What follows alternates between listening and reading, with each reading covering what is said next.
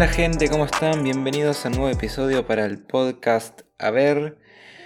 Eh, les debía hablar acerca del tema del mal moral, porque la otra vez estuvimos hablando del tema del mal natural y como dijimos el mal se divide en estos dos tipos y hoy me quedaba este último.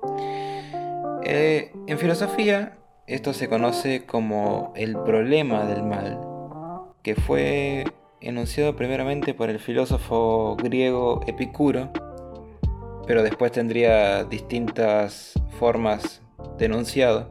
Pero básicamente lo que todas ellas dicen es lo siguiente.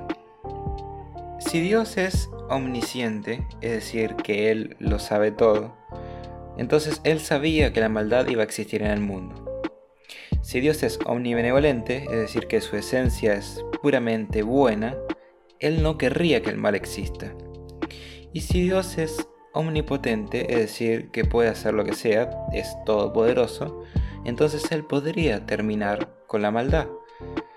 Por lo que tenemos tres conclusiones lógicas que podríamos sacar eh, acerca de por qué existe el mal con un Dios bueno. La primera es que Dios quiere terminar con el mal, pero no puede. La segunda de ellas es que Dios no quiere terminar con la maldad, pero sí puede. Y la tercera de ellas es que Dios no quiere, pero tampoco puede terminar con la maldad. Entre estas tres, como Dios es omnipotente, lo que correspondería decir es que Dios puede terminar con la maldad, por supuesto que sí, pero que Dios no quiere. Por ahora. Por ahora. Ahora voy a especificar más adelante por qué por ahora. Hay que tener primero una consideración como para poder responder a esto y es que hay que hacer una separación entre el problema del mal en su sentido racional y en su sentido emocional. Es decir, uno al pensar este tipo de cosas tiene que dejar de lado a las emociones, ¿no? al sufrimiento, al dolor que produce la maldad, para poder llegar al fondo de, la pregunta en sí. Es decir, uno tiene que tener esa mirada imparcial, de, o sea, no de decir los sentimientos no importan, pero tener una mirada crítica en un sentido racional, dejando de lado lo que nos guste, que sea o que no sea, para poder encontrar la verdad. Yo siempre fui partidario de que uno tiene que buscar la verdad de las cosas, mucho más allá de que le guste o no, más allá de que sienta o no sienta que es la verdad, porque creo que sobrepasa eh, las emociones. Y bueno, tenemos que considerar tres atributos de Dios para esto. Primeramente que Dios es amor, su esencia es la del amor. Segundo, que Dios es libre, en sí mismo posee la plenitud de la libertad. Y tercero, que Dios es único, tiene esa característica que es la unicidad.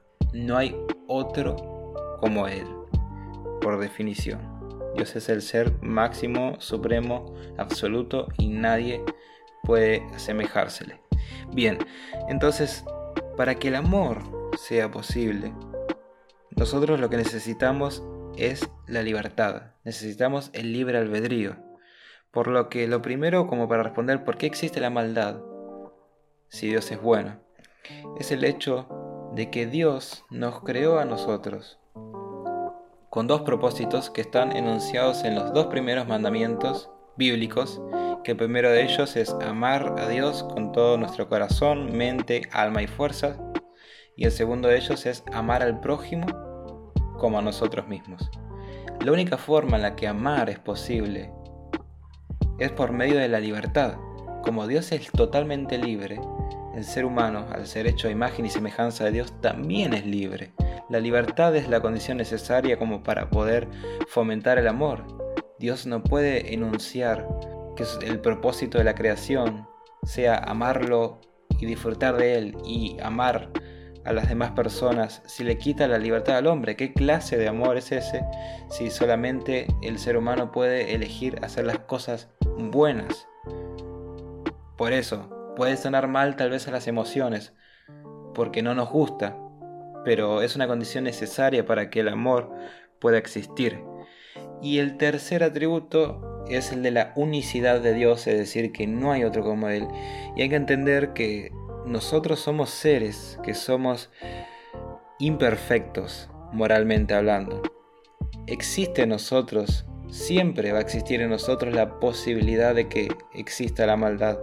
Primero porque Dios creó esa posibilidad. Dios no creó la maldad, porque no es parte de su esencia. Pero Dios creó esa posibilidad porque al Dios crear al ser humano, no lo puede crear perfecto moralmente, porque Dios es único, porque tendríamos dos como Dios, porque Dios es perfecto moralmente. Entonces nosotros los seres humanos somos imperfectos en cuanto a lo que es moral, y por eso mismo existe esa posibilidad de maldad. Dios creó esa posibilidad primero porque tiene esa característica de la unicidad y segundo porque es la única forma de poder fomentar el amor y de fomentar la libertad que de Él mismo viene, que viene de su esencia. Y yo decía que Dios puede terminar con la maldad, pero que no quiere por ahora. ¿Por qué por ahora? Por el hecho de que los cristianos tenemos una promesa de parte de Dios en la Biblia de que la maldad algún día va a terminar. No es ahora, pero algún día va a terminar para siempre. Nosotros tenemos esa promesa que está fuertemente marcada en el libro de Apocalipsis, de que la maldad en su momento y el sufrimiento también, lo emocional, también van a terminar para siempre en el mundo. Ahora, por ahí también esto de que Dios eh, puede terminar con la maldad, pero no quiere pareciera como ir en contradicción con lo que enunciaba Epicuro y se suele enunciar en el problema del mal, que dice que si Dios es omnibenevolente, entonces Dios no querría que el mal exista. El tema es que creo que no es una afirmación verdadera esta. ¿Por qué? Por el hecho de que Dios puede tener en su infinitud buenas razones como para poder permitir la maldad. ¿Quiénes somos nosotros como para poder decirle a Dios, ah, Dios, vos no tenés motivo como para poder permitirlo? En la infinita sabiduría, amor y bondad de Dios, Dios puede tener buenas razones como para poder permitir la maldad. De hecho, en la Biblia misma, en el libro de Romanos, capítulo 8, aparece que aquellos que aman a Dios todas las cosas les sirven para bien. No es posible entenderlo, Tal vez. A veces sí, pero muchas veces no porque la mente de Dios escapa de nuestro conocimiento hasta cierto punto. Hay un punto donde la razón tiene su límite y lo que queda es la fe. Y no es solamente cosa de creyentes, cosa de gente religiosa. Todos tenemos un poco de fe en algo, cosas que no podemos afirmar totalmente de forma racional, pero lo creemos no podemos afirmar totalmente de forma racional que nuestros amigos nos quieren. Tenemos un poco de fe en ellos porque nosotros no podemos conocer las emociones de ellos. Ellos saben lo que sienten. Pueden decir una cosa, pero ellos saben lo que sienten. Se refleja en algunas acciones, pero algunas cosas quedan guardadas. Pero aún así tenemos fe. Es necesaria la fe. Y además, una última cosa que también creo que habría que marcar es que muchas veces la gente piensa que si la maldad existe, entonces Dios no existe, que es una conclusión totalmente errada, porque sin Dios no existe la maldad en un sentido absoluto, porque no tendríamos un fundamento absoluto por el cual podemos determinar como estándar qué es bueno y qué es malo.